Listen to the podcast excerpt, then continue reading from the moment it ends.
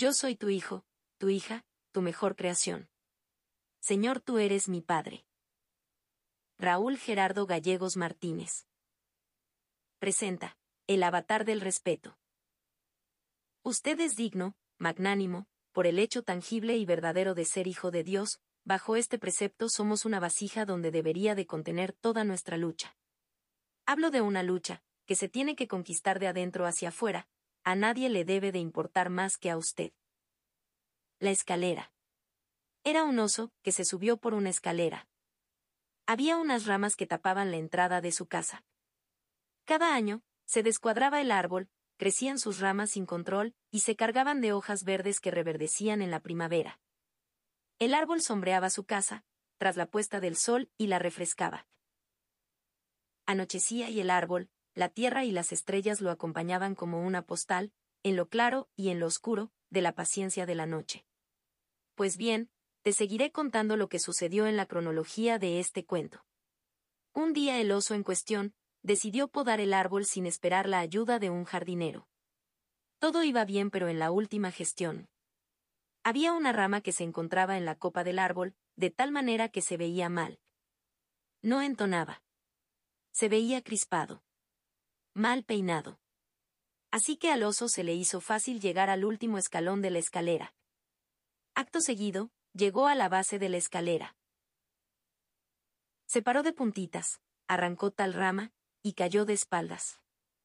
El oso malherido. Tirado en el piso. No abrió sus ojos.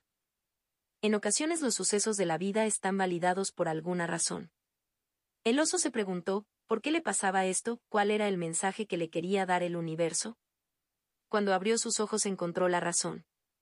Había muchos que lo querían ayudar. Se dio cuenta que no estaba solo.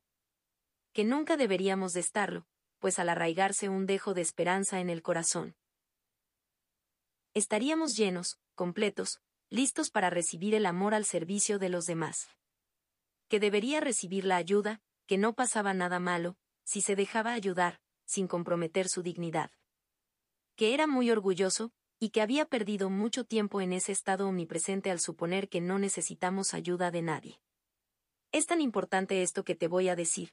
Todo le pertenece a Dios, ya que todos nacemos desnudos en un cúmulo de huesos, nervios, músculos, un cerebro, una carcasa y nada más.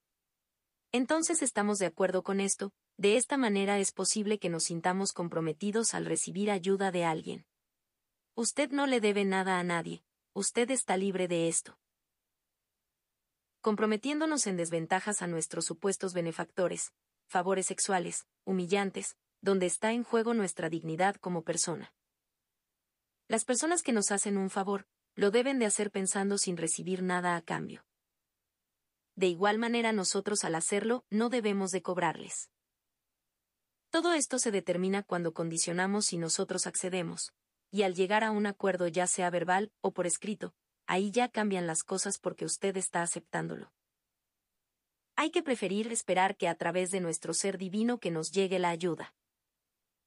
Saber la manera de decretar, al darle la oportunidad al universo y verá que usted se sorprenderá, ya que por lo regular la ayuda nos llega de personas inesperadas. Es aquí donde debemos de llegar a ser humildes, aceptar la ayuda y saber darle las gracias a los que acceden a ayudarnos. Esto es tan importante porque se crea un enlace de confianza. El respeto es la virtud humana que tienen las personas para el reconocimiento, aprecio y valoración de las cualidades y derechos de los demás, ya sea por su valor como persona, conocimiento, experiencia, actuación o leyes. Todo lo respetado te fortalece. Si respetamos el tiempo entenderemos nuestro proceso. Si respetamos nuestra alma, y nuestro cuerpo respetaremos nuestra voluntad del ser, que puede y que aspira. Si respetamos a los demás, respetamos nuestra individualidad.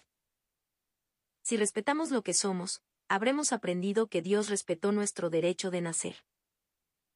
En algunas ocasiones las generaciones omiten a la valentía, una persona que no se respeta a sí mismo está condenado a morir encadenado por sus propias debilidades. El avatar del respeto.